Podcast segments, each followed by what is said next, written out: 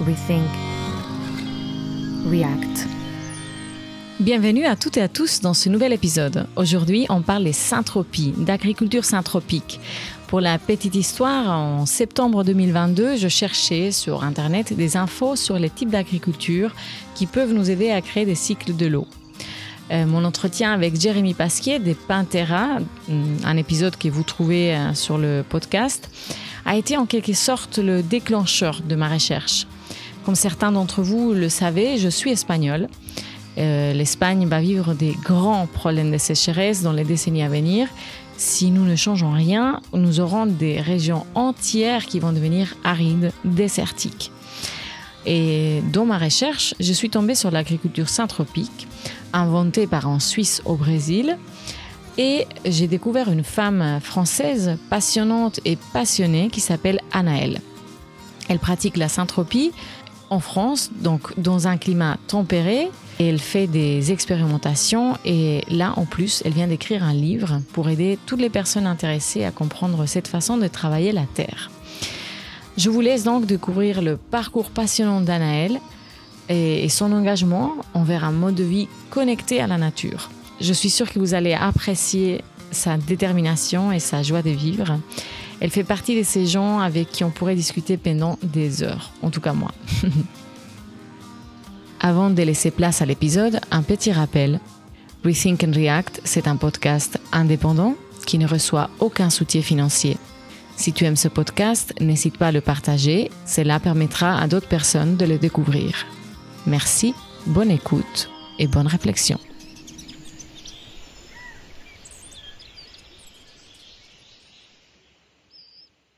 Bonjour Anaëlle et bienvenue. C'est un vrai plaisir de t'avoir comme invité. Tu es pépiniériste, mais aussi une auteure passionnée, formatrice. Depuis 2018, tu t'es investi dans la pépinière Joala en France. C'est devenu un sort de laboratoire de recherche pour l'adaptation des principes de la syntropie au climat tempéré. Je te laisserai expliquer ça après avec des mots plus compréhensibles que cela euh, pour le commun des mortels. tu t'es fixé des objectifs ambitieux concernant les potagers, euh, maraîchage, les fruitiers. Tu vises, je crois, à atteindre une certaine autonomie en biomasse, à créer des microclimats et à résister aux extrêmes des chaleurs, à améliorer exponentiellement le sol et à réduire drastiquement les besoins en eau. Alors, je te laisse compléter cette présentation et surtout nous dire comment tu es arrivé à t'être passionné par l'agriculture et particulièrement par cette syntropie. Je crois que tu as tout dit là en fait. Hein. Euh, moi aussi, je suis contente d'être avec toi ce, ce, matin. Alors, comment je suis arrivée à l'agriculture? Bah, j'ai grandi dans une ville euh, au début et on a déménagé euh, en campagne quand j'avais 11 ans et j'ai appris le jardin potager avec ma maman euh, à l'époque et j'ai commencé à adorer ça. On faisait du bio classique, voilà. j'ai une formation universitaire en anthropologie et en histoire, donc rien à voir avec la choucroute à la base. et j'ai continué à me former. J'ai une formation pour adultes euh, en agriculture bio, maraîchage et grande culture, j'ai fait plusieurs années de pépinière euh, et beaucoup de formations perma, euh, en sol vivant, ce genre de choses. Et, et un jour, en 2018, j'ai eu l'énorme chance de pouvoir suivre la formation d'Ernst Gutsch, la seule fois où il est venu en France, euh, qui est le fondateur de la Saint-Tropie. Ernst Gutsch est un Suisse allemand qui est allé vivre au Brésil il y a un certain nombre de temps et il, maintenant, il, la Saint-Tropie a une quarantaine d'années de recul là-bas, avec des réalisations partout dans le monde euh, en, en, climat tropical et subtropical. Donc c'est très très, c'est déjà très étendu. Il y a des milliers d'agriculteurs qui l'utilisent. Sauf que, eh ben, euh, c'est pas tout à fait pareil chez nous parce qu'on a des hivers et que les bananiers poussent pas aussi vite, voire poussent pas du tout. Donc il fallait les adapter aussi. Voilà. Donc, qu'est-ce que c'est la syntropie Alors, euh, pour aller un peu plus en grec, ça vient du mot syntropia, qui veut dire en gros aller du simple vers le complexe. Or, le vivant, il est profondément et intrinsèquement complexe. Il va vers toujours plus de complexité, donc de diversification aussi, et euh, de coopération vers l'abondance. un, c'est l'inverse de l'entropie. Euh, pas l'entropie avec les humains, mais l'entropie E-N-T-R-O-P-I-E. Donc, c'est-à-dire euh, un système qui se dégrade. Là, c'est un système qui s'aggrade, qui, qui, devient de plus en plus complexe. Il y a les deux, hein, dans le vivant, les, deux se, se, succèdent de toute façon. Mais on peut dire que nous, en tant qu'êtres humains, nous avons, comment dire, euh, légèrement abîmé deux trois trucs. Un petit peu, oui. Et euh, un tout petit peu, oui. et, et, du coup, on a énormément régressé dans les systèmes d'abondance. Donc, euh, fondamentalement, la syntropie, c'est d'abord, pour moi, retrouver une place juste et bénéfique qui va dans le sens du vivant. C'est pas une recette de cuisine, c'est pas quelque chose euh, euh, qu'il faut juste appliquer techniquement. C'est d'abord profondément la compréhension des principes et des processus du vivant qui vont vers l'abondance. Et ça veut dire un énorme changement de paradigme parce que nous avons des habitudes culturelles et culturelles aussi qui nous faussent en fait euh, cette approche. Et du coup on, on essaie de gérer. Et comme dit Ernst Gutsch on, on, se prend pour les intelligents qui, qui au-dessus au-dessus du reste du système alors que la compréhension profonde de la chose c'est de savoir que nous faisons partie d'un système intelligent. Donc ça a l'air de rien, c'est mignon à dire comme ça, mais en fait ça demande sacrément une bonne remise en question. Et à partir de cette compréhension profonde, donc ce changement de, regard, euh, à partir de ça découle un aspect technique. Et c'est la deuxième jambe extrêmement importante pour moi. D'abord, ce sont ces, principes du vivant. Et la deuxième, la deuxième partie, c'est le fait d'en faire un, de le mettre en place de manière extrêmement efficace et pratique sur le terrain pour les productions dont nous avons besoin. Euh, mais toujours en comprenant qu'on travaille avec le vivant et pas euh, au-dessus de tout le monde. Quoi.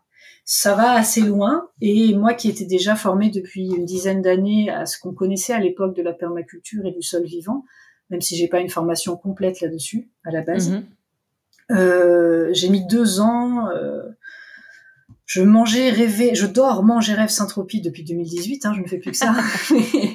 mais, euh, j'ai mis deux ans euh, et des milliers d'heures de réflexion, d'essais, d'essais-erreurs, de, de, de, gratouillage des principes fondamentaux pour vraiment me débarrasser euh, des croyances et des limitations que j'avais et on, on, change complètement de manière de penser et ça donne euh, quelque chose d'une abondance et d'une résilience qui est assez incroyable. Tu peux nous dire euh, une, deux de ces croyances euh, qui t'est limitée? Bah, Par exemple que les plantes sont en compétition. Ça va chercher sur des choses très, très profondes aussi parce que quand on va sur les aspects philosophiques, plutôt quand on va, on va, on va rentrer en relation vraiment avec le vivant, on va retrouver profondément ces cycles d'impermanence, d'interdépendance et de, de relation de cause à effet en fait. Euh, et le fait que tout est composé. Alors ça, ça a l'air de rien, et ça, mais en fait quand on comprend ça et qu'on l'applique au jardin, c'est incroyable euh, l'effet efficace que ça que ça a dessus. Pour avoir fait plus de 23 ans de jardinage à la base, euh, en tout cas, euh, j'avais jamais vu ça. C'est vraiment incroyable. Il y a un boom de croissance, il y a une explosion. C'est, en fait, c'est complètement magique. C'est mhm. vraiment magique. Si j'ai deux mots qu'on a développés au fur et à mesure des formations qui me font bien rire, c'est euh, pour moi la relation vivante qui découle de la syntropie, c'est la, la simplexité et la contemplation. Génial. Ces deux aspects-là. Parfait. Du coup, après toutes tes réflexions, tu es arrivé à te dire, en fait, on peut appliquer la syntropie euh, dans un climat tempéré. Il est possible de le faire avec succès ici, euh, ben, en France ou en Suisse Totalement.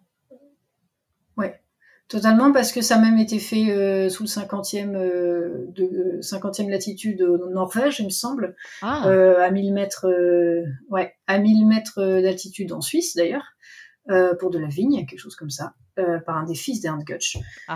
Et en fait, il n'y a pas de limite. C'était ça a aussi été testé dans les dans certains déserts. Donc donc il n'y a absolument aucune limite puisque les principes fondamentaux du vivant sont les mêmes quel que soit l'endroit sur la planète Terre. Euh, la différence, c'est qu'on va devoir s'adapter à une saisonnalité et à des plantes et à une vitesse de pouce qui est complètement différente que celle du Brésil. Mais la syntropie n'a rien à voir avec les tropiques, oui.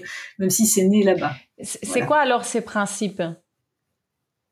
Euh, Si tu peux juste en bah, citer les certains, bah, j'imagine qu'il y en a beaucoup, mais... Oui, oui. c'est le, les, c'est pas un principe, ce sont pas des principes qui peuvent se digérer ou s'expliquer en deux minutes. Mm-hmm. Euh, il y en a un fondamental qui est celui de la perturbation. Donc euh, la perturbation, ça va être, euh, c'est quelque chose qu'on retrouve partout dans, dans, le monde vivant. C'est fait par principalement, enfin c'est fait par quand il y a quand il y a du vent, quand il y a une un gros orage, quand il y a de la neige, il y a des choses qui cassent dans le, la, la verdure, elle casse, on va dire. et surtout, il y a un levier d'abondance qui est extrêmement important, c'est la masse animale. Euh, le problème, c'est qu'on en a le, subtilement, euh, pas du tout subtilement, en fait, exterminé 85% à peu près cette masse animale depuis euh, depuis 12 000 ans à peu près. Euh, et du coup, on s'est nous-mêmes coupé l'herbe sous le pied parce qu'on a on a exterminé un des leviers d'abondance les plus fondamentaux. Alors il y a celui-là, il y a la cascade trophique dans lequel je vais pas répondre, pas pas pas, pas avancer maintenant.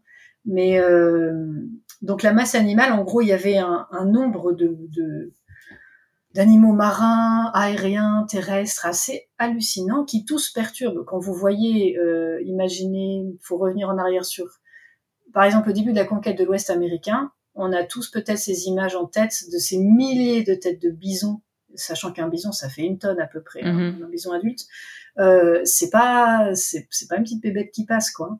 Et donc c'est toute cette masse animale va beaucoup perturber. Pourquoi? Parce qu'elle broute parce qu'elle avance en troupeau énorme et euh, elle mulche, elle broute, elle, euh, elle urine et elle défecte sur là où elle vient, là où elle vient de manger.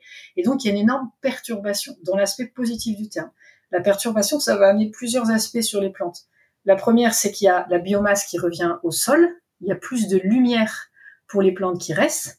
Il y a quelque chose qui se passe dans les racines euh, via un acide, via une, une réaction chimique, pardon la gibéréline, si je me souviens bien, euh, qui donne l'information, faut que ça pousse.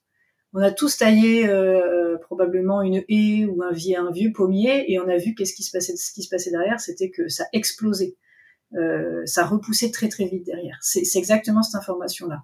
Donc je taille, donc faut que ça pousse. du coup, la plante réagit en, étant de moins en moins digestible et euh, en créant par exemple plus de tanins, donc elle devient plus résistante aux maladies et aux insectes, et, euh, et elle fait plus de photosynthèse ensuite.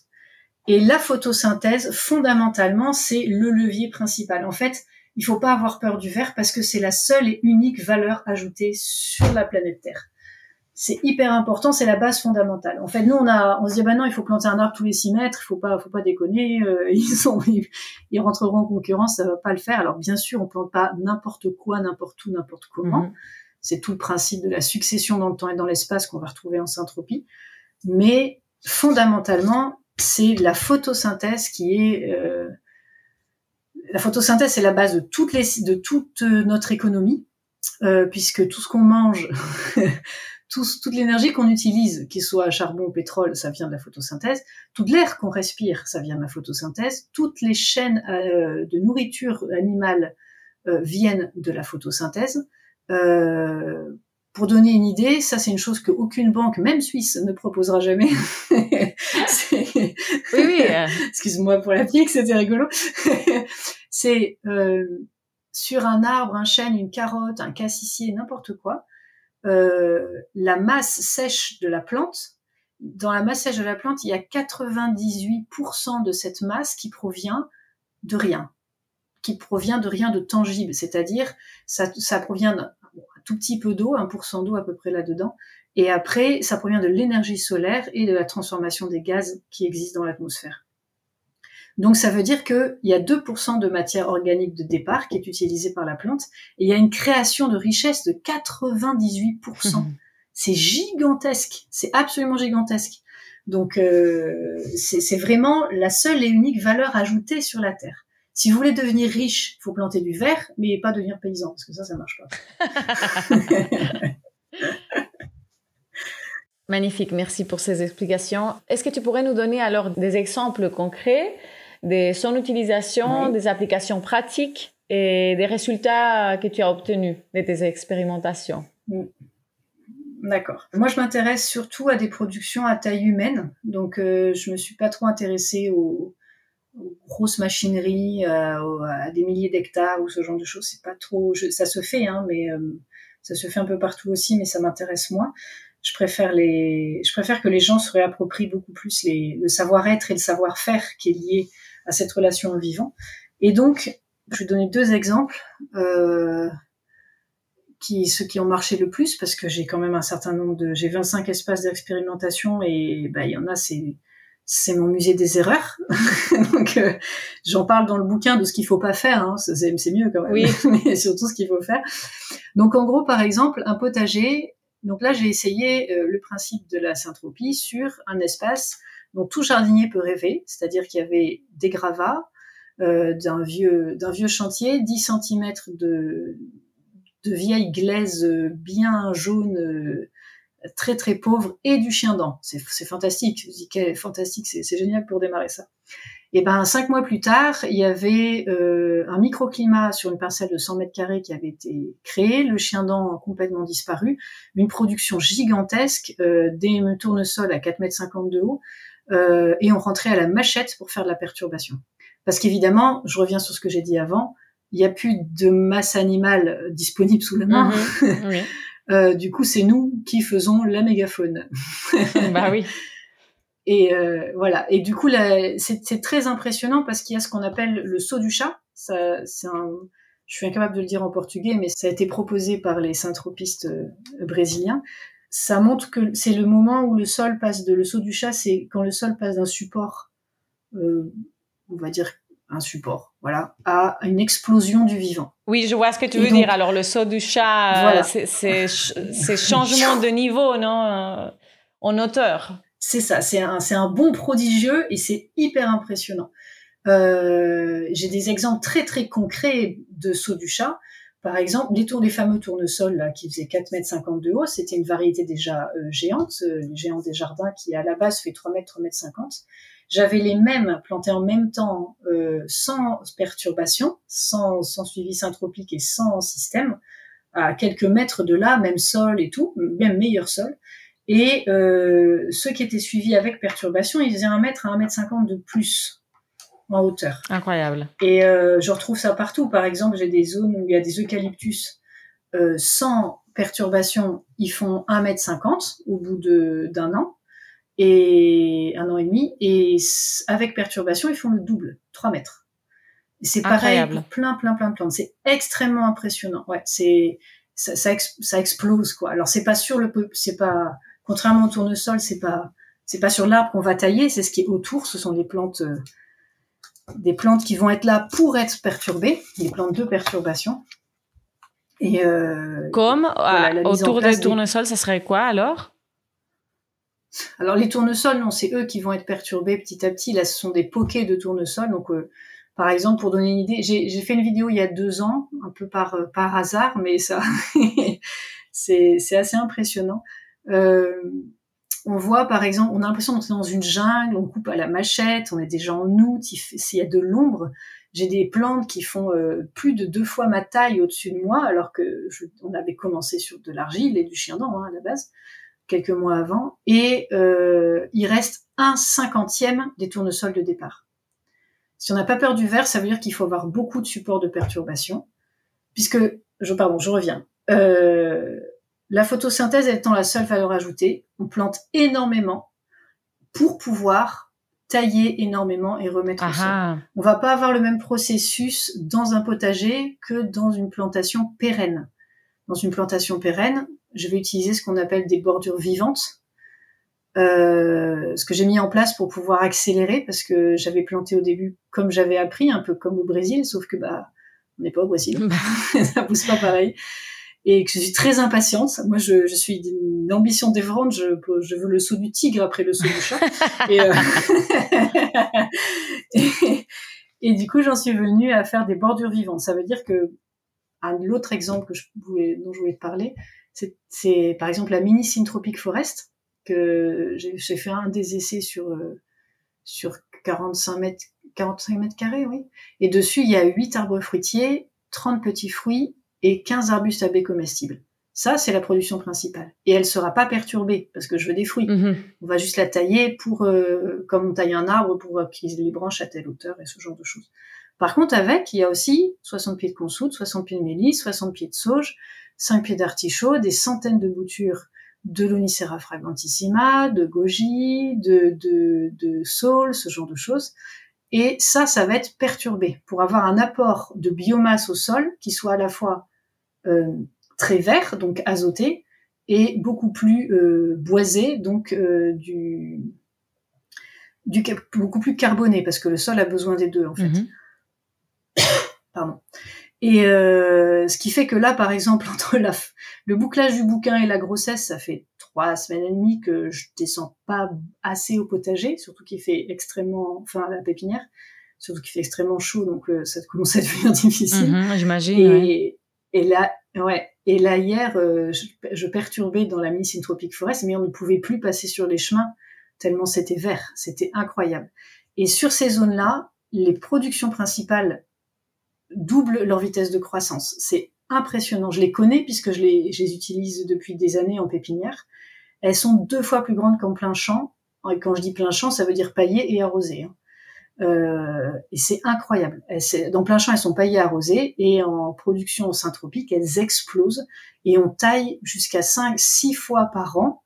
La première année, j'ai arrosé une fois.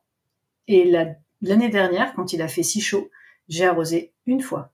Pareil. Une fois? C'est le but, c'est quand on- une fois, Seulement? Une seule fois. Impressionnant. C'était blindé d'insectes, c'était vert, c'était. euh, j'ai taillé cinq fois dans, la- j'ai perturbé cinq fois dans l'année. En fait, on désherbe plus, on broute avec euh, avec une faucille, hein, parce que Oui, bah oui. on n'est pas adapté pour, euh, on n'est pas adapté, on n'a pas les bonnes dents pour ça. Mais euh, et on repose au sol et euh, et là le sol ressemble à de l'humus. Euh, euh, c'est toujours couvert par le, non pas par la paille, parce que par exemple dans cette ex- dans cette expérimentation, je voulais être totalement autonome au niveau euh, de biomasse. Je ne voulais pas amener de biomasse extérieure. Mhm. Donc j'ai pas de légumes hein, dans cette euh, dans cette zone-là parce que quand on a des légumes, il y a quand même un petit apport extérieur parce qu'on prend beaucoup et c'est très enfin c'est très court comme production. Mais là, c'est euh, je n'ai apporté aucune biomasse depuis la plantation, rien du tout. C'est profondément euh, vivant. Le sol quand on le prend, euh, ça grouille, c'est de la semoule. euh. Alors quand il fait très très très très chaud au plein cœur de la canicule comme l'année dernière et même déjà maintenant, c'est sec un peu en surface, mais du coup comme il y a de la comme il y a de la biomasse qui est rajoutée en permanence euh, parce qu'on taille, enfin régulièrement en tout cas, euh, l'humidité reste en dessous. Et il y a même un, un changement. Là, je reviens au potager. Là, c'était moins vu parce que c'était moins gros, mais il y a un changement de température. On sent l'humidité qui change. Euh, ça sent le, ça sent presque le, tropique avec la, la matière en décomposition. Et puis c'est, assez impressionnant. On crée un cycle secret de l'eau sur des parcelles qui font 50, euh, 40 mètres carrés, 50 mètres carrés, 100 mètres carrés. On recrée un microclimat en Mhm, fait. mhm. C'est, c'est, c'est, c'est, c'est magique. Voilà, c'est deux des exemples. Et là, je suis allée encore plus loin cette année avec, euh, en poussant encore plus pour euh, pouvoir répondre euh, aux extrêmes de chaleur, protéger encore plus euh, et avoir très très vite une autonomie en eau, une autonomie en biomasse, une production avec les plantes qui se trouvent à des strates d'ombre et de lumière où elles se sentent bien, où elles peuvent vraiment se développer euh, au maximum.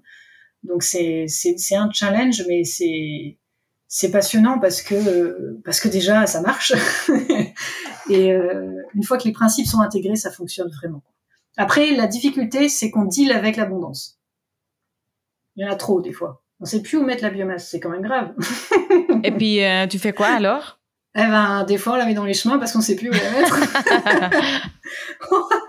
J'ai un de mes stagiaires qui disait que c'était vraiment un problème de riche d'avoir un excès d'abondance, d'un un excès de biomasse. C'est assez rigolo. C'est trop vert et des fois on sait qu'il y a trop de biomasse. Voilà, c'est les deux problèmes principaux en synthro. D'accord. C'est pas mal. Alors, avec des légumes, tu as un exemple euh, que tu pourrais nous expliquer? Bah, le potager, par exemple, euh, dont je te parlais, c'est ça a des légumes. Alors l'année dernière, par exemple, pour une production légumière, j'ai arrosé six fois dans l'année avec la canicule qu'il y a eu, parce que euh, il y a un microclimat sur la parcelle qui est créé en quelques en quelques mois, et parce que euh, il y a un cycle secret de l'eau qui se met en place, une humidité ambiante qui, qui reste. Ceci dit, on peut encore mieux faire parce que la difficulté sur euh, les plantations annuelles, c'est euh, de réussir sa biomasse en trois dimensions. Donc moi, j'utilise beaucoup le maïs et les tournesols géants. Mhm.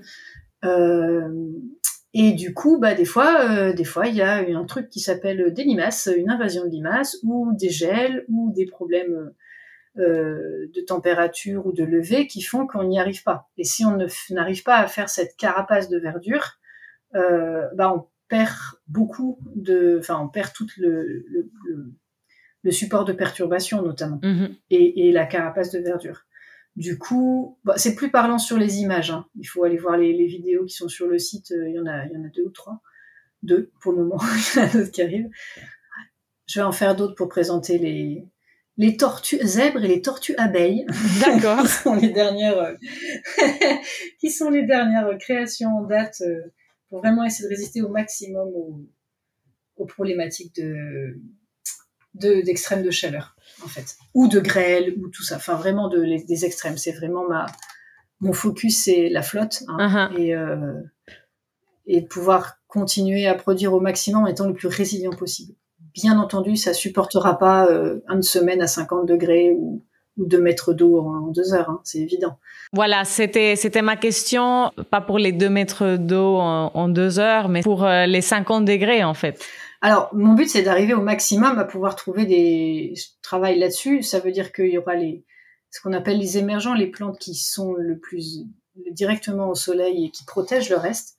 Euh, on essaie de trouver des, des, plantes les plus résistantes possibles à la fois au froid et au chaud parce que on peut vraiment aller dans tous les tous les extrêmes et peut-être pas 50 degrés pendant pendant deux mois. Là je pense que c'est mhm. pas possible. Mhm, mhm. mais, mais, des extrêmes de toute façon à un moment euh, oui oui ce sera beaucoup plus résilient. Il y en a qui vont souffrir évidemment euh, des plantes. Mais en tout cas les plantes de production qui sont dessous euh, elles peuvent à mon avis euh, une fois que la, alors je vais expliquer pourquoi j'utilise le mot tortue. Parce que tortue zèbre et tortue abeille. Parce qu'en fait on rassemble on rassemble à la fois la biomasse au départ, l'eau qu'on a de disponible au départ, la, tension, et on fait, on crée un bloc. En fait, on, travaille en bloc, un peu comme on voit sur les vidéos, c'est-à-dire qu'on rentre vraiment dans un espace euh, avec une, une, carapace de verdure, avec des bords qui protègent, notamment au sud et à l'ouest de la, des extrêmes de chaleur, sinon ça brûle tout simplement. Euh, et comme on a des bords de carapace, une carapace et qu'on crée un monde en soi, et eh ben j'appelais ça une tortue. C'était plus joli que dire planter en bloc. Un peu de poésie fait pas de mal. Oui. et euh, voilà. Et comme on recrée un monde en soi et que la tortue est très euh, symboliquement, elle porte souvent un monde justement. Mm-hmm. euh, voilà. Et pourquoi tortue zèbre Alors il y a des tortues potagères, des tortues, tout ce qu'on veut, hein, mais tortue zèbre, c'est parce qu'il y a une ligne sur deux qui est pérenne et une ligne sur deux qui est annuelle. Donc potagère, annuelle, et voilà. Et dans la pérenne, il y a à la fois la production de biomasse, la production de l'ombre, la production euh, de, de, petits fruits, d'arbres de, et ce genre de choses. Et dans la tortue abeille, c'est un peu la même chose, sauf que au lieu d'en avoir une sur deux ou une sur trois qui est pérenne, sur chaque ligne, il y a une demi-ligne pérenne et une demi-ligne potagère. Ce qui veut dire que on n'est même plus obligé de réussir ces maïs et ces tournesols une fois que c'est mis en place au bout de moi je, me donne trois ans à chaque fois pour une tortue pour être euh, quasiment autonome en tout. En flotte en, en nombre euh, même avec des par exemple des canicules qui arrivent trop tôt dans la saison. Les maïs ils font 20 cm ils protègent rien du tout mm-hmm. à ce moment-là. Et euh, tandis que si on a une structure pérenne qui fait 3 mètres de haut, bah, c'est bien pratique. Dans l'abeille, notamment, on essaie d'avoir des arbres qui ne dépassent pas 3 mètres 50, donc des arbustes, parce que euh, le but, c'est aussi de pas devoir se transformer en bûcheron. C'est l'autre problématique. Oui. Parce qu'en syntropie, on va vers la forêt, on commence à avoir des arbres extrêmement grands, et, euh, et c'est pas toujours simple d'imaginer ça dans des, dans des petites... Euh, dans des petites proportions, dans des jardins de ville, ou tout simplement si on n'a pas envie de sortir la tronçonneuse dans 20 ans. Quoi. Mhm. Donc euh, l'idée c'est de rester hyper efficace, de pas avoir se casser le dos, d'être autonome en biomasse, euh, sur la ligne même. Donc au maximum, on la prend, on est à genoux dans le chemin, on la prend d'un côté, on la pose de l'autre, c'est le grand maximum. Moi j'aime bien la... Euh, je suis très lazy, comment on dit ça? Euh, tu, tu as la flemme j'ai la flemme. Alors comme j'ai la flemme, je suis obligée de beaucoup réfléchir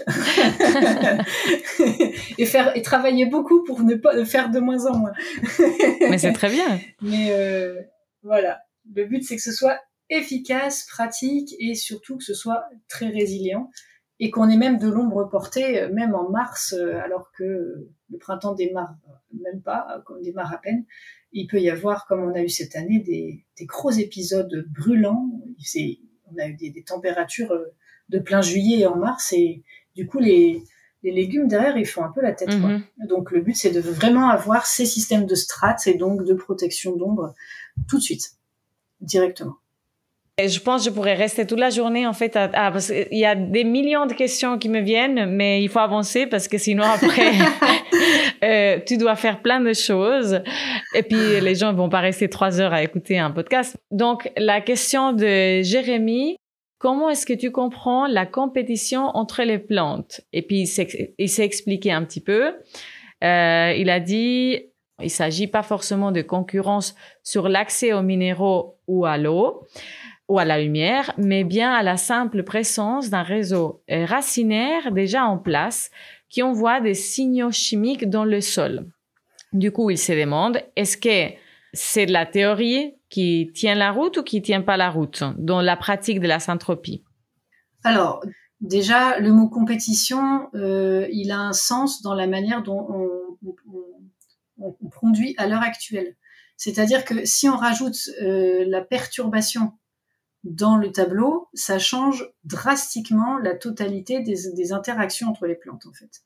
On a, on ne peut plus voir ça en tant que compétition et euh, et surtout la compétition signifie qu'il y a des individus qui luttent les uns contre les autres, alors qu'en fait il y a il y a une le, le vivant va vers toujours plus d'abondance.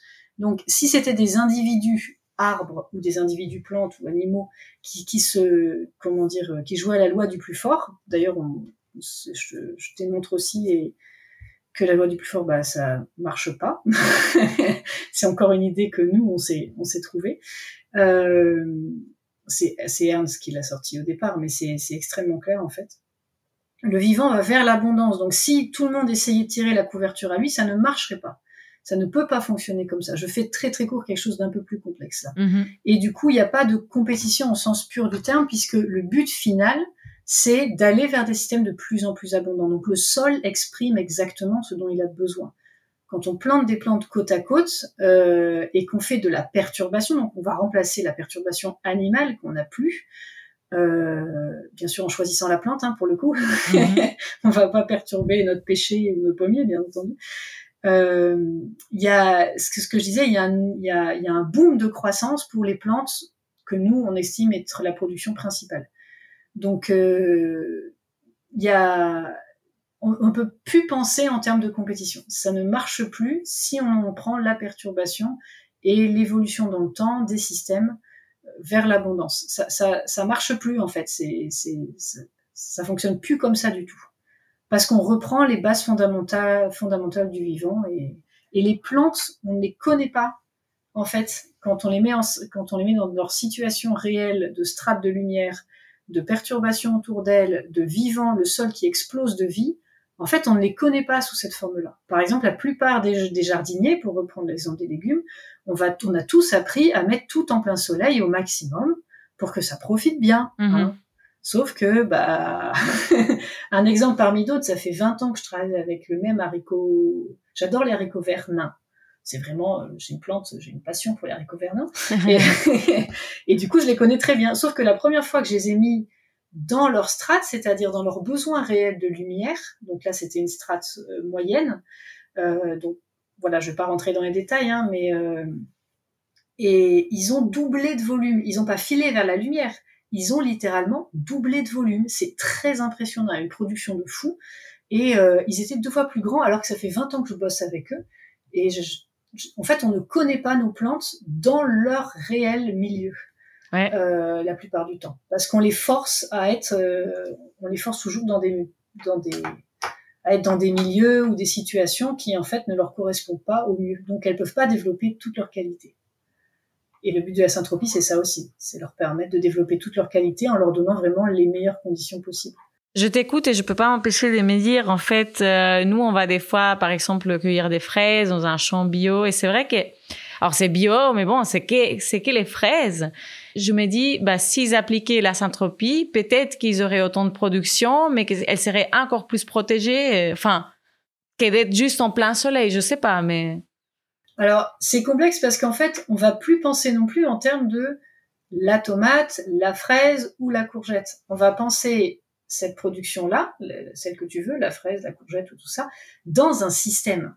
C'est plus une production point barre, c'est un système d'interaction euh, qui évolue dans le temps et dans l'espace et dans lequel la plante principale que tu veux produire va avoir sa place dans un temps donné, à un niveau donné de lumière et d'ombre. Donc c'est une, une, sorte de puzzle en plusieurs multidimensionnels, on va dire.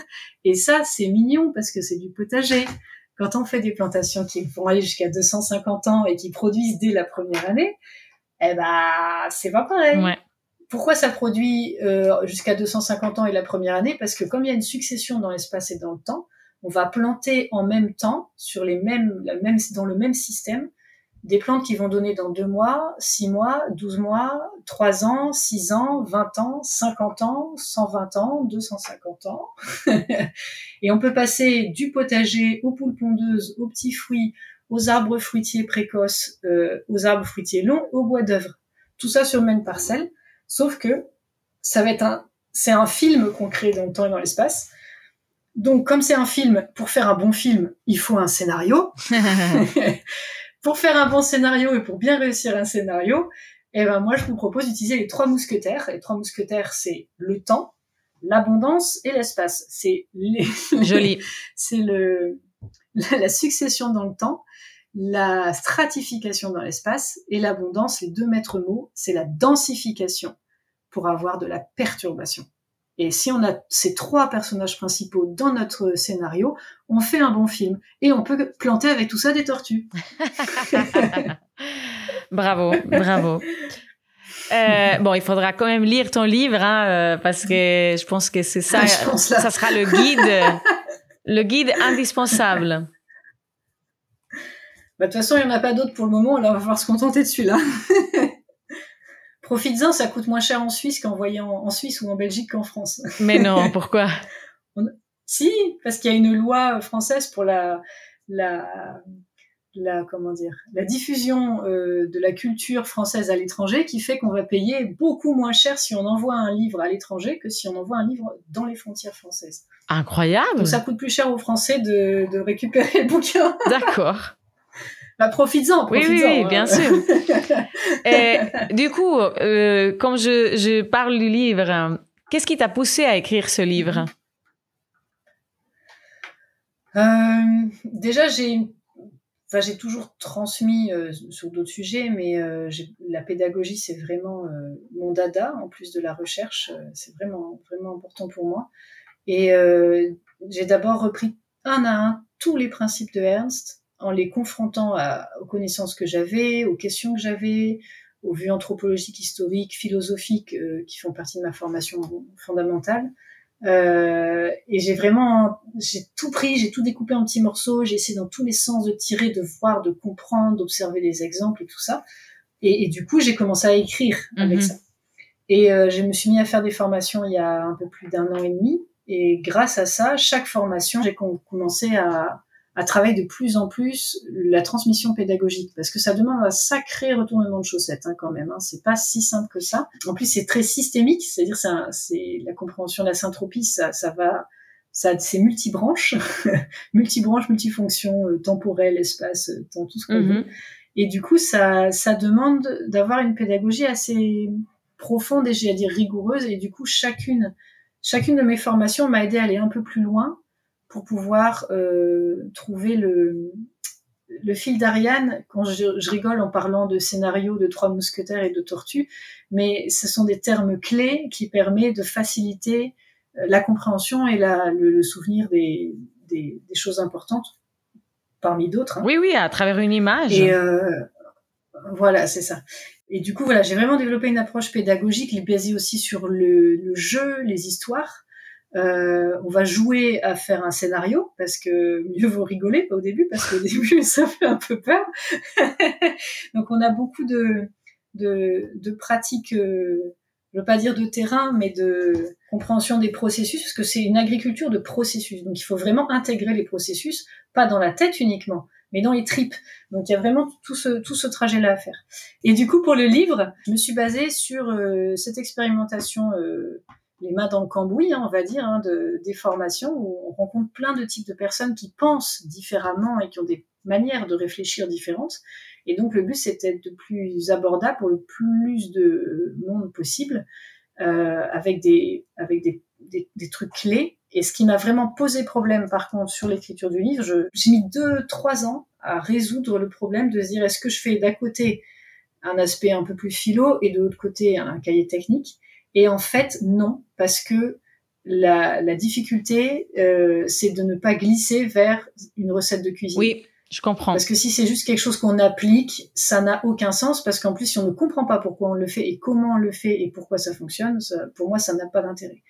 Donc éthiquement, j'ai décidé euh, de garder les deux ensemble. Donc j'ai tricoté et j'ai gardé le tricotage que je fais pendant les formations.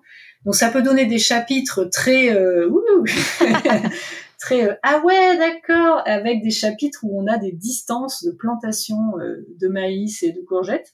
Euh, donc il y a un peu une rupture de style des fois, mais l'idée c'est que pas après pas, on intègre tous les principes liés à l'application technique, que l'un et l'autre soient fondamentalement intrinsèquement liés. Quoi. Parfait. Voilà. Parfait. Merci. Comment tu vois l'avenir de la syntropie en France ou en Suisse? Est-ce que tu penses que ça va vraiment se développer? Oui, oui, il y a une énorme demande. Il y a, ça a explosé depuis deux ans à peu près.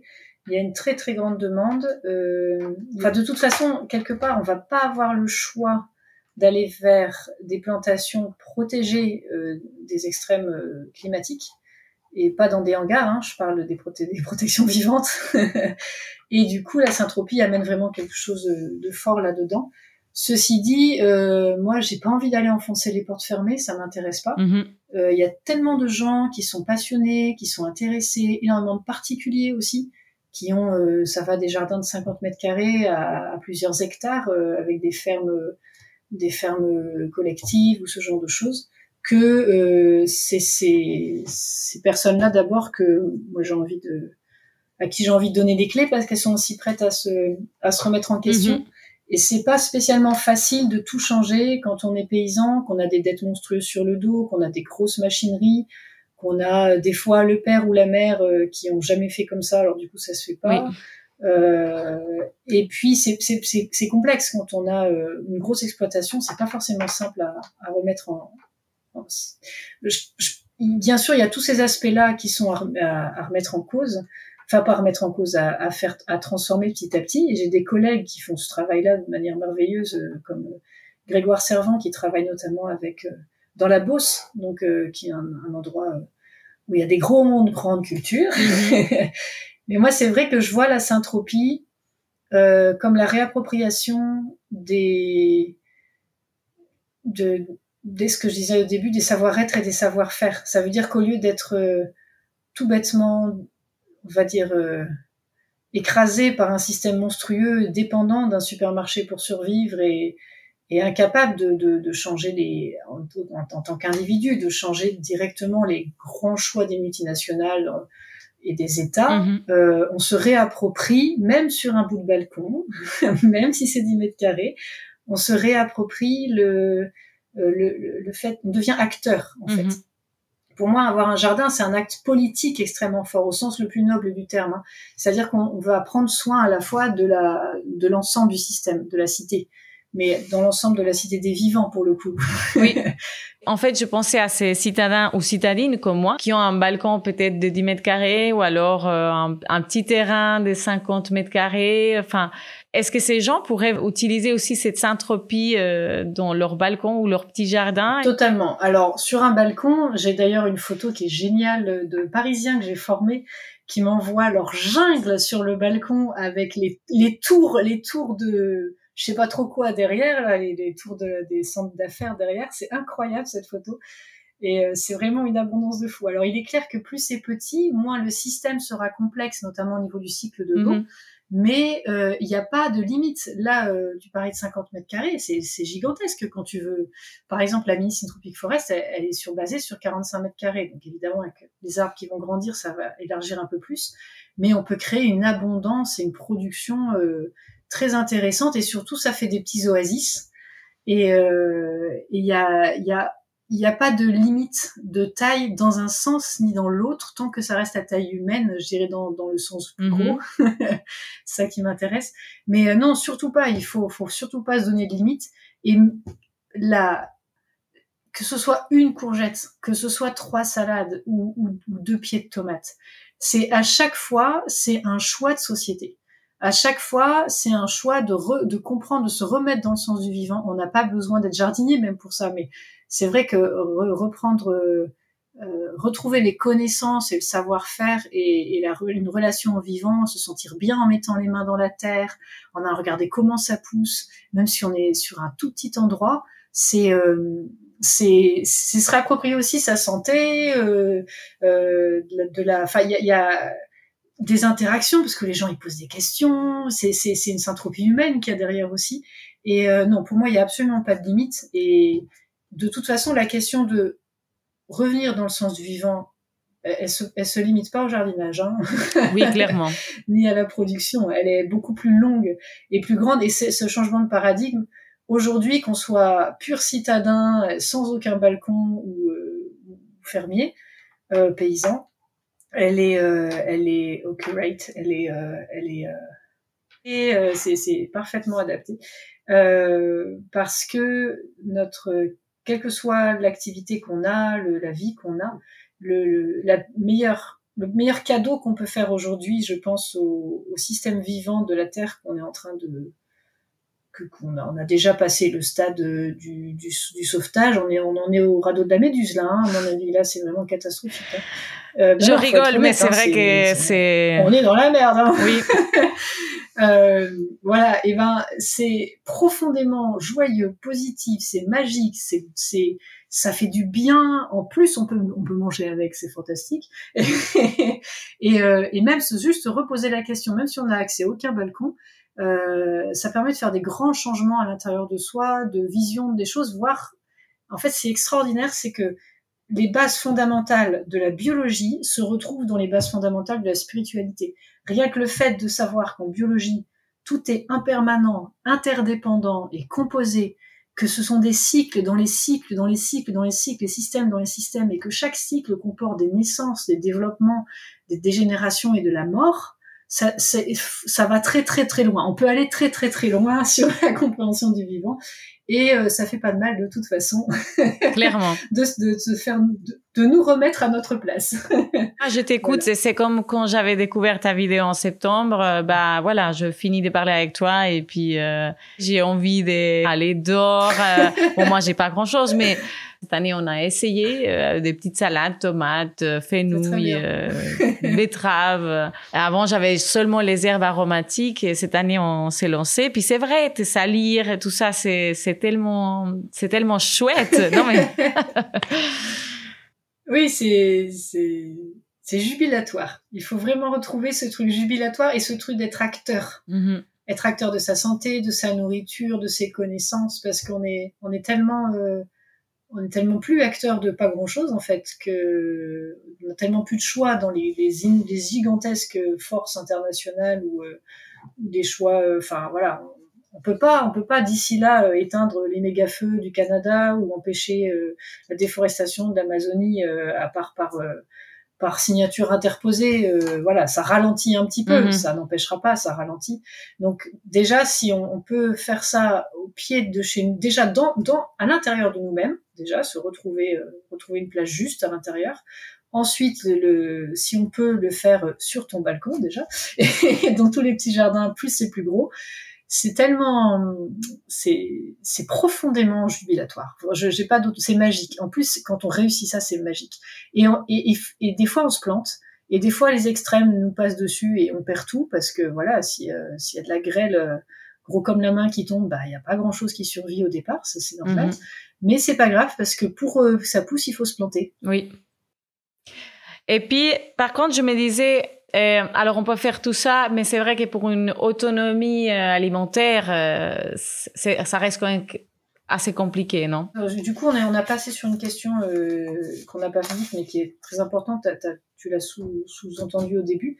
On peut en syntropie produire des légumes, des petits fruits, des, des, des fruits de tous les types d'animaux j'aime pas le mot produire des animaux, mais on peut avoir une, on peut avoir des élevages animaux, que ce soit de la poule pondeuse ou de la vache. Hein. Euh, évidemment, il faut plus qu'un balcon. Oui, bah oui. et euh, du, du bois de chauffage, du bois d'œuvre, euh, on peut à peu près tout faire. Euh, c'est vrai qu'il y a deux trois aspects que j'ai pas trop explorés, comme euh, je disais les céréales, parce que ça déjà les céréales, c'est messicole, c'est-à-dire ce sont des champs ouverts et là on va plus vers la forêt, mais euh, en plus l'agroforesterie classique va déjà amener énormément de choses là-dedans si on veut évoluer là-dedans. Et euh, j'ai des collègues qui travaillent dessus de toute façon, donc ça c'est une porte qui est ouverte aussi. Et euh, je dois avouer qu'on m'a posé la question pour, la pour les lapins angora, mais là j'ai pas réfléchi. Euh, à part ça, tout est possible. Donc bien sûr. Et par contre, juste attention au mot autonomie Autonomie veut dire qu'on est tout seul dans un coin et qu'on se débrouille tout seul. Or, euh, la compréhension de la syntropie veut dire qu'on comprend qu'il y a des systèmes intégrés dans des systèmes, intégrés dans des systèmes de plus en plus petits et qui sont même fait partie de systèmes plus grands. Donc, on peut pas être autonome, on peut être résilient. Mm-hmm. Puisque de toute façon, euh, même par exemple, quelqu'un qui est totalement autonome au milieu de sa forêt du Canada, euh, s'il y a un feu de forêt euh, de 15 de, de, de 10 000 hectares euh, qui brûle autour de lui, il a beau être autonome, il est dépendant d'un système météo beaucoup plus large que le sien. Tout Donc, il a une résilience qui arrive à un point où, bah, des fois, on est plus résilient, ça brûle, mais. bah oui, bah oui, bah oui. Mais au moins, ouais. Mais au moins, si on a des, l'enjeu pour moi dans les, enfin pas que pour moi, hein, pour à peu près tout le monde, je pense, dans les, dans les décennies à venir, ça va être l'eau en excès ou en manque. Et, euh, et ce qui est très évident, c'est qu'il va y avoir des, des évolutions euh, assez catastrophiques, des changements, de, des déplacements de population assez monstrueux, de, de, déplacés climatiques. En fait, euh, on commence juste à en parler, mais c'est des, des, des, millions, des milliards de personnes, des millions de personnes qui, qui, qui, sont en train et qui vont continuer à se déplacer. Et donc, qu'on fasse partie de ceux qui accueillent ou de ceux qui bougent on peut partir aussi avec nos savoir-être et notre savoir-faire. Ça se déplace. Mhm. Moi, je sais que après avoir créé sur un sol, euh, osons-le, peut-être que c'est pas un mot que vous connaissez en Suisse, mais merdique. oui. un très mauvais sol. je connais pas. un très... Non, tu connais pas. Bon, très... mon œil. un très mauvais sol. Euh, d'avoir créé une jungle en quelques mois hyper productive. Euh, il y a une sorte de réassurance à l'intérieur. Je me dis que quelles que soient les, conditions, euh, si j'ai un bout de terrain, il y a la possibilité de, il y a la possibilité de recréer de l'abondance très très rapidement.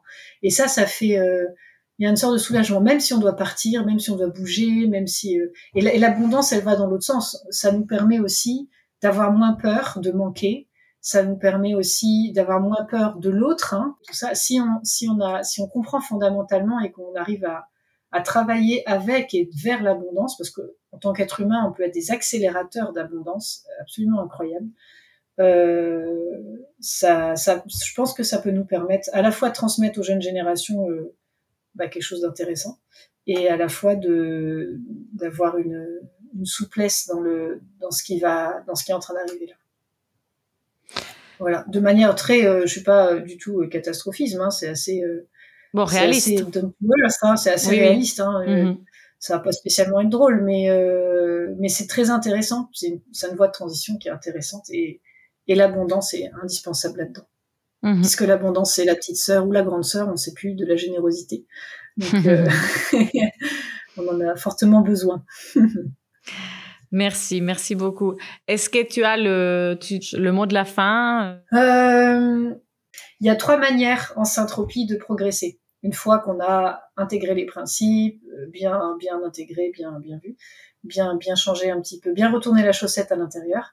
Il y a trois, il y a trois points principaux pour progresser. C'est pratiquer, pratiquer et pratiquer. Donc tout le monde au jardin, hop là. on se bouge, on pratique, on se plante on et le puis fait. voilà. On se plante et on pousse, c'est parfait. Et c'est l'erreur est une excellente. Euh, j'en ai fait un certain nombre, hein. euh, mais l'erreur est extraordinaire et je continue à en faire. Euh, c'est un extraordinaire moyen de comprendre, d'apprendre, de changer et juste pour finir sur ce, cette petite note euh, rigolote, c'est que en latin, le mot humus, donc ce qu'on cherche à avoir, une terre profondément riche qui récupère, l'eau et qui est très vivante, c'est la même racine que le mot humilité. Et ça va tout à fait dans le sens de, de Ernst qui Nous ne sommes pas les intelligents, mais nous faisons partie d'un système intelligent. Voilà, c'était la petite note de fin pour aujourd'hui. Parfait. Merci beaucoup. Merci à toi, c'était très sympa. Oui, non, non, très, très chouette. Euh, je, pense à plein de gens qui vont adorer cet entretien. Et voilà, nous arrivons à la fin de cet épisode passionnant de Rethink and React. Mais avant de nous quitter, permettez-moi de récapituler quelques mots, concepts que nous a fait découvrir et que je souhaite retenir. La simplexité et la contemplation, des mots que j'ai adorés et les a inventés. On l'a compris, le vivant est vaste et complexe il s'épanouit toujours vers plus de diversification et de coopération, créant l'abondance. Loin de nos champs de monoculture, il nous faut observer et apprendre à travailler avec le vivant plutôt qu'au-dessus de lui. Les concepts comme la tortue zèbre, avec sa lignée pérenne et sa lignée annuelle, et la tortue abeille, peuplée d'arbustes et des petits arbres essentiels. Comme toujours, vous trouvez toutes les infos dans la description de l'épisode comme les liens vers ses vidéos pour commander son livre Bienvenue en Saint-Tropie, si ça vous intéresse, vers les autres épisodes de cette thématique et toute autre chose que je trouve pertinent de vous partager. Je rappelle encore le site de sa pépinière qui est Joala, donc le site c'est joala.fr. J'espère que cet épisode vous a ouvert des nouvelles perspectives et vous a inspiré à sortir, vous salir les mains, à observer, apprendre et comprendre les systèmes qui nous entourent et cette relation qui nous unit à la nature de laquelle nous faisons part. Je vous souhaite un très bel été, riche en découvertes et en connexions, non seulement humaines, mais avec le vivant en général. Prenez soin de vous et de cette belle terre. Et rendez-vous fin août pour un épisode avec une chercheuse en écopsychologie et une podcasteuse engagée. Petit indice, elle s'appelle Jeanne D'ailleurs, je me suis formée avec elle et son podcast a le nom d'une herbe aromatique. Voilà, à bientôt. Rethink. React.